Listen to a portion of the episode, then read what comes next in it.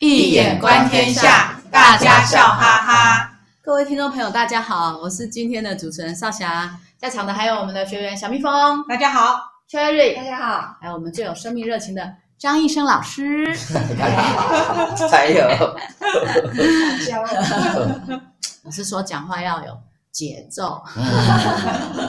对啊，最近我就刚好想要找那个观世音菩萨的故事，然后就找到。讲到眼睛嘛，千手千眼观世音菩萨，我就想说，哎，那我们做那个文化人类学，是不是有这一方面的东西？没想到找一找，还真的有哎。那第一个，我先来跟大家分享一下，那个就是在那个云南啊，有很多那种神话，它其实我这样看起来有。七八十个，哎，不不，讲错了，大概有七八个，搞不好十个以上。但是我只我先讲一个就好了，就是他讲的是眼睛的神话。讲到眼睛，我们都会想到那个三星堆嘛，就不同的眼睛形态。先说那个《山海经》里面呢、啊，里面有一个叫卓龙这个神灵，竟然跟三星堆的那个出土文物是直眼睛是直目，直目就好像你把望远镜放在眼睛上，是眼睛往前长的，凸着长的。那那个那个云南那边的神话，就是这样讲，说一开始哦那个。人类是独眼，就只有一只眼睛。可是因为他们很坏啊，不乖啊，恃强凌弱，所以天神就降下洪水把他们消灭。然后消灭以后，有一对姐弟，因为心地很善良，就被存活下来。存活下来以后，他们就结为夫妻，然后就生下小孩。生下小孩就变成另外一种眼，就是三星堆那种直眼人，就眼睛往前长的。可是呢，可是后来直眼人心肠又变坏了，后代心肠又变坏了。天神又很不爽，又降下洪水把它消灭。那好像，又又一样了，又剩下一个好心的老头，叫杜老头。他杜老杜母老头，那天神呢，就就把他变成一个小伙子，让他去跟那个天女婚配，去娶神仙女，去娶仙女，去跟天女婚配，生下了九男十二女。那这个九男十二女是什么眼睛呢？就像我们现在一样，就是横眼人。横眼人就是跟我们现在的人一样啊。你看啊。那个直眼人是突出去的，就像我们耳朵、鼻子一样是突出去的；横眼人就像现在一样没有突出去的，是平平的。哎，我觉得这个很有意思。我先小小问一下，有突出去跟没突出去什么意思呢？等一下请老师 跟我们讲一下哈。好，那呃，首先我要先回应你，就是有关三星堆的出土文物跟《山海经》的巧合的问题。啊，就针对这个问题的话，其实最近的看的那个视频啊是。大陆的这个他们的研究啊，在大陆有一个很有名的神话学家叫做叶舒宪。哎，叶舒宪在那研究里面，他也研究三星堆出土文物、《山海经》等等。他就透过这种出土文物跟这个神话文本整合研究的这种，跟这个在地研究以后，他就重构华人的大历史工程。啊，他做了非常多的贡献啊，有蛮多的成就，有没有兴趣可以去。去去去去看这个，也就是说，这是一个比较一种嗯文学人类学，啊文学人类学就是把文学跟人类学整合，这是一个新的一个趋势啊，在一个一个所谓的呃跨学科研究里面，我觉得是他把神话用到了整个跟这个出土文物来做一种整合，来重新改写整个。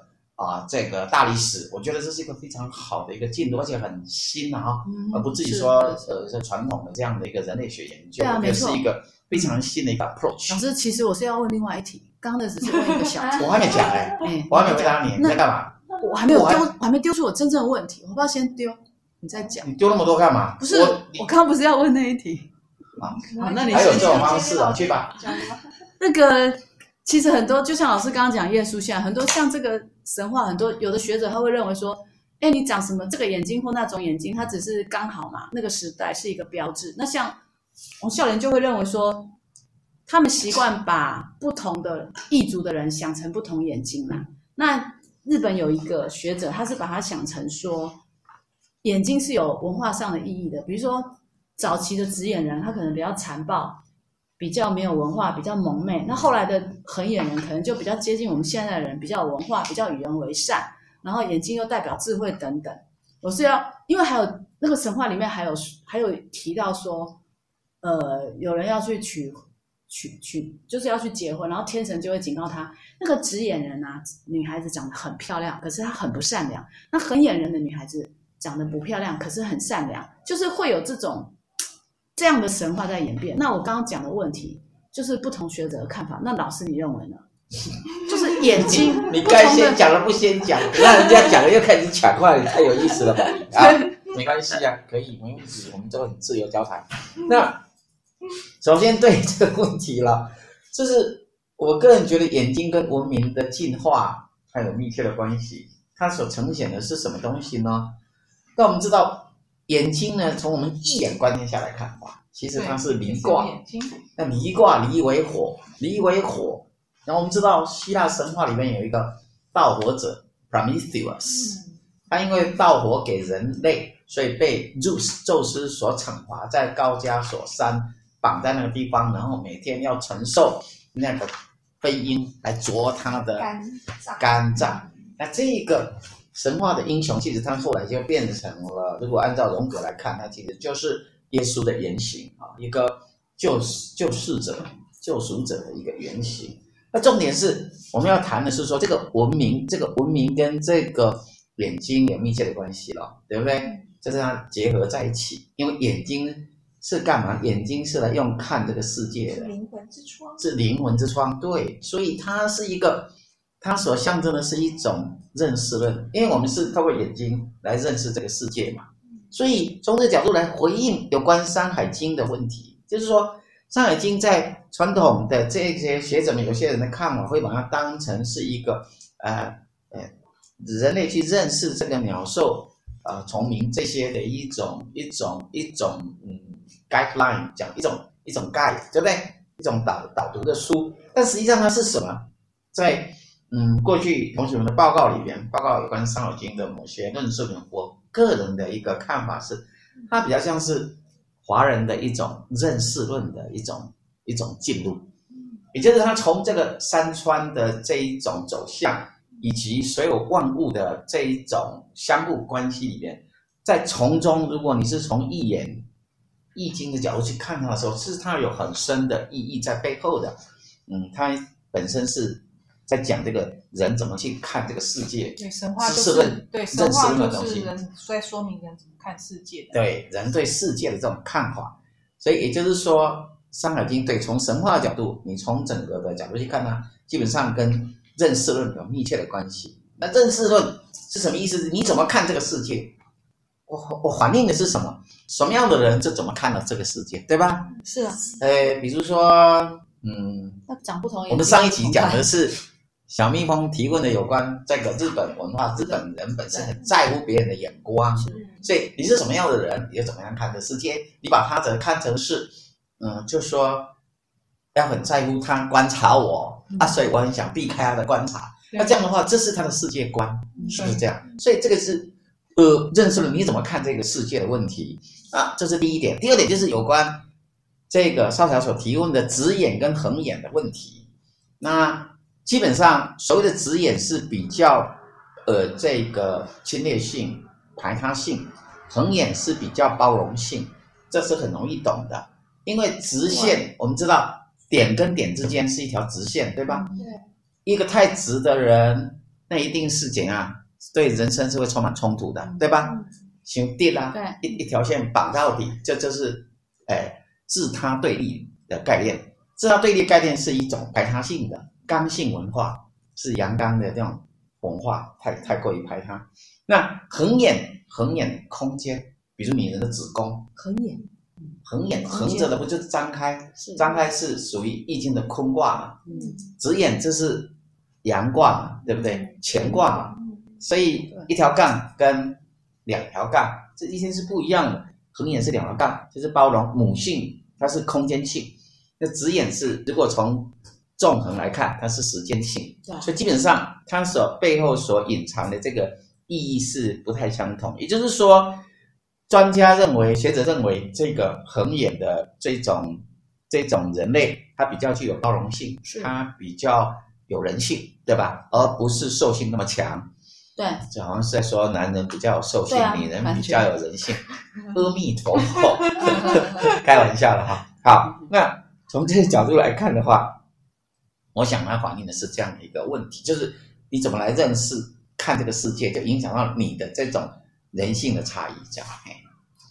嗯，哎，对啊，就是那个眼睛跟眼睛有相关的，还有那个就是错位的问题。所谓的错位，就是器官没有长在该长的地方。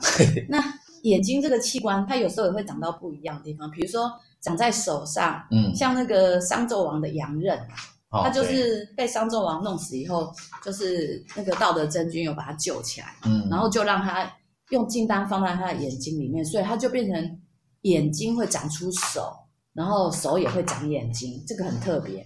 然后我我补一点点话，我补一点点再继续讲，好啊，这很重要，你知道为什么？因为。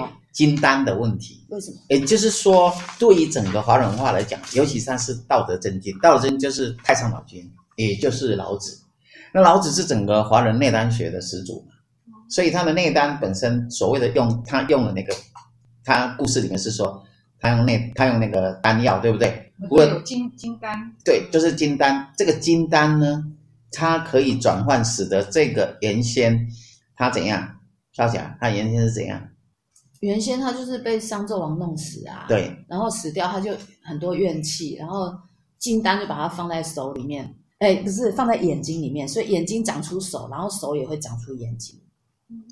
对，你看哦，啊，他眼睛也长出手，手也长出眼睛，对这么复杂。对，好，等一下，等一下，我记得校长你还有谈，我记得我们以前有或是什么资料里有谈过，还有一个是相反的，被都充满怨气，那个是西方神话，那个是。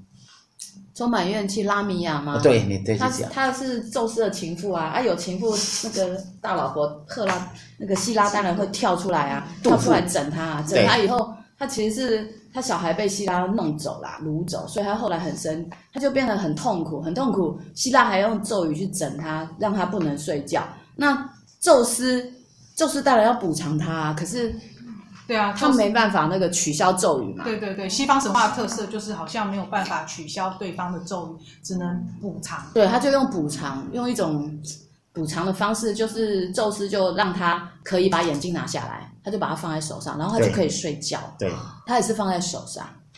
这为什么要放在手上？好奇怪。他他就可以睡觉。对啊。眼睛拿下来放在手上，放在脚上的意思。不是，我是说他后来能睡觉，就能睡觉了。你看差很多吧？下来啊。华人文化跟西方文化的神话，你看的背后就不一样。怎样差很多？差很多。第一个差很多就是，诶，在华人文化这个神话里边，太上老君这个故事有没有？道德真君，他用的那个金丹，金丹可以改变，使他可以手中生眼，眼中生手，这简直是。诶，神乎其技，对神乎，这是对神乎其，而且是，呃，手手手什么并用，手眼并用，手眼并用，这这这个这种境界，跟反过来你看那个故事里边，另外希腊神话里边，他靠神的力量，到最后也只能干嘛？也只能睡觉，勉强睡觉啊。对，你看跟原本一样，差很多。不过这个让我想到一个问题，我觉得很有意思，就是你看华人文化是，呃，刚刚在讲说这个希腊神话是一种。故事里边都是一种什么呢？就是宿命论啊，嗯，就是说，如果神下了咒语，神说什么你就什么，你变不了。这个叫做 fatalism，这就是 determinism。人的命运是被决定了，就好像爱迪帕斯王被神諭说他，嗯、阿波罗神諭说他将来失父亲母，他就失母，所以他想尽办法，已经知道这个咒语，他也逃不掉。这个是希望，对，就他不像我们的金丹，我们的金丹竟然可以转化成，其实，诶，手中有眼，眼中有手，哦，他只能。同样的神话里边的另外一个故事里边，那个女的只能够到最后是拉米亚，只能够睡觉，勉强睡觉。对，可是勉强睡觉其实是很了不起，睡觉很了不起。为什么你知道？因为，诶，在这个修炼这个第三眼的这个这个故事里边，有些人就会有这个问题，就是说。你说，最后当你眼睛闭起来，看到眼睛睁开也看到了之后，你就是你没办法睡觉，说怎么办？然后所以你打开来，是不是就合起来？我会想到这个问题，就很有很有趣的一个问题。去找美杜莎帮你实实话，就可以睡觉了。我们这太恐怖了。不是，你会去注意一个问题，就是说他们像美杜莎也好，他也是充满怨气，对不对？可是华人的文化里边，他不是充满怨气。你看他这一弄之后，他比原来更好。那就变更厉害，对，乐色变黄金，对，乐色变黄金，所以你要注意，这所以一定得去重视华人文化的这种神圣性。那为什么要长在手上？为什么神话要写它长在手上？对，眼睛长在手上，对，因为眼睛跟手，我觉得这个很重要的意义，对吧？眼睛是一种看世界的方法，对吧？手是一种去行的力量嘛，去做事的力量，对吧？哈，嗯，所以你怎么看这个世界，会影响你你的命运。你有没有 put everything into action？你有没有能够具有实践性？也影响了你的命运。这是两大重。那实践性跟眼睛这样又有什么相关？那你你就是你你你你想想看嘛，手是什么卦？手是山啊。对，然后那个眼睛眼睛是什么卦？火啊。那接下来是什么？火山閭。对。山火賁。山火壁。对，就会是你想要人文化成，哦、你想要成神，哦、都必须这两个东西要合一。所以只有眼睛来看世界还不够。对。眼睛看世界算是认识论吗？对，而且很可能你只留在观念，对吧？你没有去从事去做呀。所以这是什么呢？这个可以让你思考华人文化跟西方文化的差异。西方文化大部分，如果你哲学来讲，它不会停停留在 concept 这概念上面。所以你读西洋哲学，你会哇一大堆概念哦，一大堆哲思概念，这样反思这些概念问题。可是你读读中国哲学，他的不是。其实他的不是在讲概念，华人不重视概念。对，他都是 put into action。其实他是从实证论、内证论出发的。这这两个东西是两种不同的。如果你能够两种都合一的话，你就能成神了。所以表示说，你必须要通西哲，也要通中哲。通西洋心理学，要通中国心理学。你们就是中国好像没有心理学。对啊，中国心理学在哪？中国心理学藏在情志论里边，藏在这个。对于身心灵的这一种修炼里边的这个啊，这个这个这个，这叫什么？《黄帝内经》在《内经》当中，其实它本身就是 self care 的这套思想，完完整整的东西，它是一个合一，也有机会再多多多请教，呃，没有多学习，我们多研究了。嗯、好，那那你要继续。还有就是，这是长在手上，可是眼睛还会常常长在别的地方，屁股上吗？屁股倒是没听 听过头啦。对，然后会长在有长眼睛长在头顶上，我知道，看人家不起，狗眼看人低。没有，它这就是真的长在额头上，像杨戬啊，杨戬最有名啊，二郎神啊，他有他有第三只眼睛，他是长在眉心嘛。这个杨戬就很精彩了。他的他的号称说他可以放出神光，第三眼还可以看破虚妄。对，而且他跟孙悟空有，他不是看破重要，他重要是他跟孙悟空的关系啊。他看破那个是。他跟孙悟空对打，他孙悟空不是变成老师好像以前有讲过，他是土地公。第几集我有讲过？应该前几集有讲。我们那时候讲有谈过《西游记》吧？西游记对对对，就有谈过那一边，谈过那个。没关系，我们曾经讲过，到时候你知道再 feedback 回去看看我们前几集。对啊。重要是说这个孙悟空会变成那个，因为是原因在孙悟空只学到七十二变。所以他杨戬有七十三变，就被杨戬看破。对，七十三变。但该不会七十三变就是他第三只眼睛吧？他就是用第三只眼睛去看破他变变了寺庙，把他抓出来了。就这个我不敢这么说，因为如果以法眼来讲，那个那个孙悟空也有啊，他可以看看妖魔鬼怪啊，对吧？可是他已经长在第三只了，这样应该很厉害。让我我跟你讲，七二七三都不稀罕。七二七三都不稀罕，那谁比较谁比较？老子有八十一变啊。老子有八十一变，八十一个变跟八十一个分身呐、啊，所以你要弄清楚啊。这是为什么他，他他他是整个道家的始祖啊，太上老君啊，道德真君啊。所以我们刚刚不是有讲有关这个金丹的力量吗？对啊，这金丹力量可以让人诶诶，这个叫做出神入化，然后超生了死啊。所以这个内丹术啊，这个道家的这个，事实上我们。呃，这么说好了，事实上，它跟修炼都有密切的关系。嗯，那我有真正的修炼者啊，真正去修炼，才能够在此生无憾，而且是可以过着非常好的生活。你你光看这个神话就知道了，它可以让眼睛跟什么手都可以并用，变来变去。这是什么意思？知道吗？什么意思？这是在讲一种超越论的东西，transcendence。它是一种超越论。它为什么能够做这种超越呢？重点，它理论是一个，它是一个。呃，consciousness transformation，它是一个意识变现，意识变现知道吗？观世音菩萨就是意识变现。你看，观自在菩萨，观是音，观是眼睛，音是声音，这是不两个不一样的，耳朵跟眼睛可以互通，对吧？这就是意识变现。是是是。当你修行到意识变现的时候，自然就可以。眼睛可以听声音，是耳朵可以看东西。对，这这不是我说，这是李世成他们研究那个超能力的那个一些、哦、一些档案记录哈啊。如果如果我没有记错，对不起，因为我也不是专门专家，只是呃有有些讯息好像有印象里面啊。你继续讲。所以这个眼睛错位的还有一个很有名的是观世音菩萨，因为。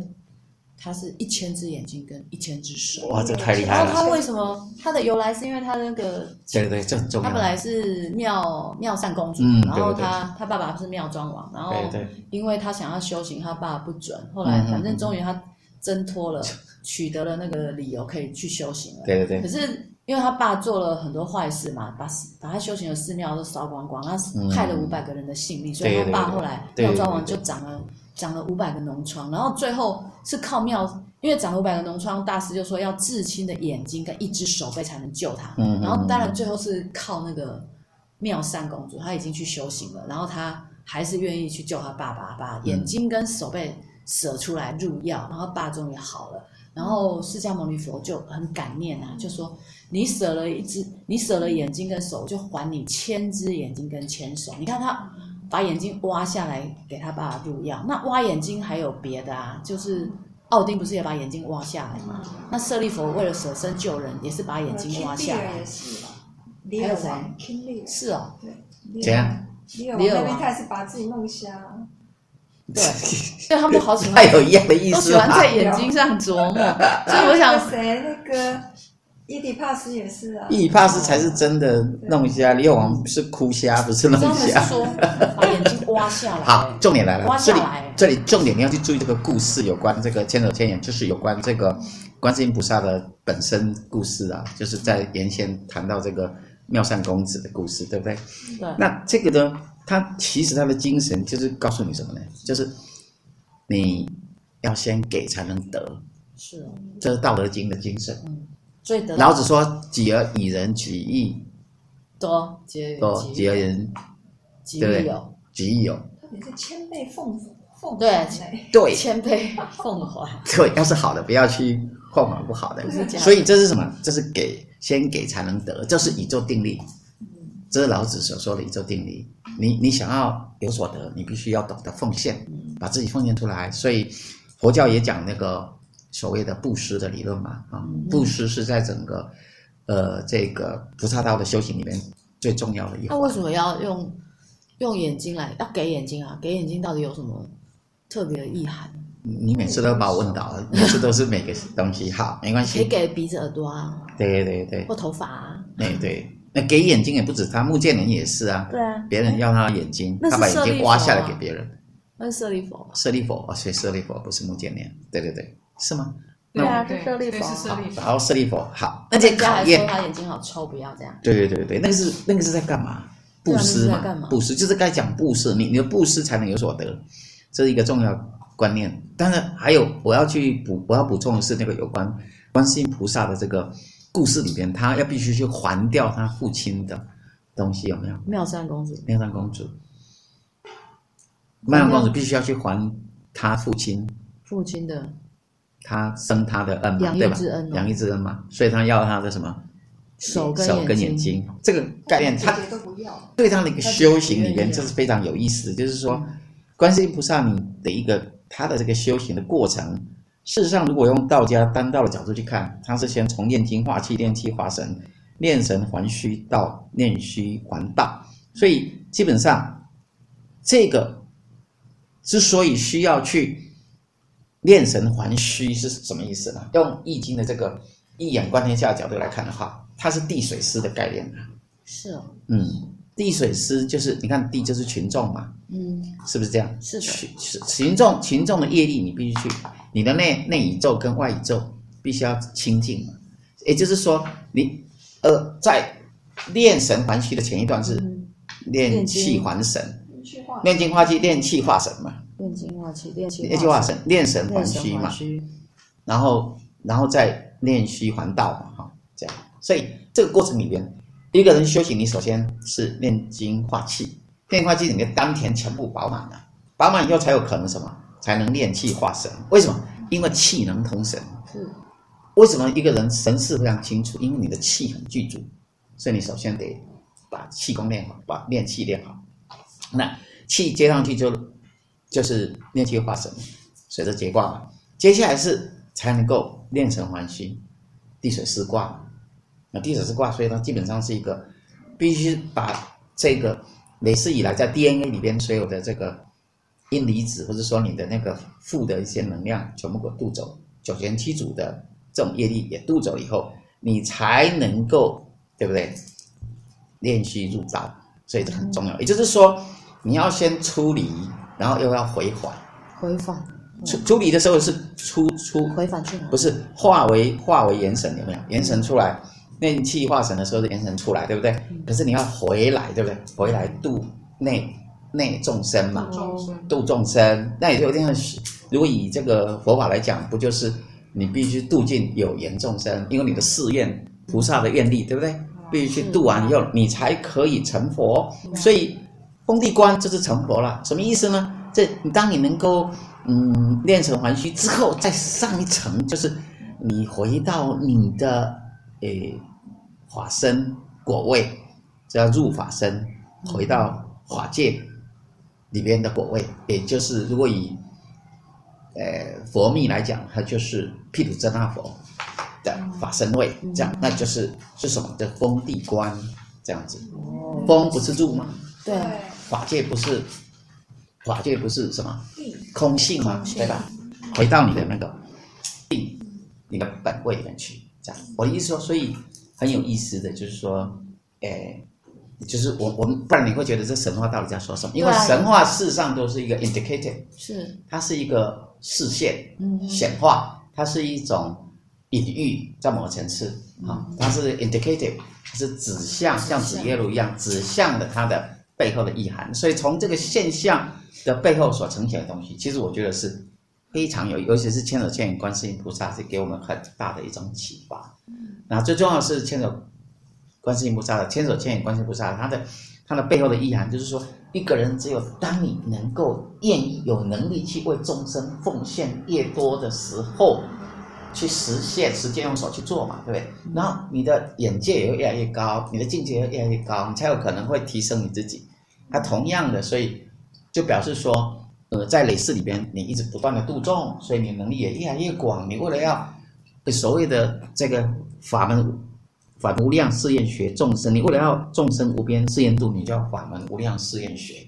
你这样子，你才有可能断你自己的烦恼，因为你这个烦恼。不是表象，你内在引的很多内众生的一些东西都要度尽，到最后才能够什么佛道无上誓愿成，就是同样的一个过程，四无量心的进境，这样。好，哇哦，原来老师讲的今天带给我们这个好好深而且好有意思哦。有有些那个朋友还有他有那个来信回馈给我们说，我们的节目都非常正向，他非常的开心，所以希望你们也可以把我们的节目让你。把这个正向啊分享给你的亲朋好友，然后多多订，多多让他们订阅我们的节目。嗯，那更欢迎你们来我们的讲座现场。那个我们在节目叙述里面有那个演讲现场演讲的订阅连接，嗯、你只要填资料，我们就会把每每一期的演讲的那个题目寄给你们。欢迎来现场，然后让老。那个接受我们整个现场的正面能量，现场体会会更加有感觉，更加深刻。嗯、那今天节目就到这边结束，谢谢听众朋友的参与，也谢谢我们的学员小蜜蜂、Cherry，还有我们最有认真、最有爱心的张医生老师。那听众朋友，我们下周见喽，拜拜。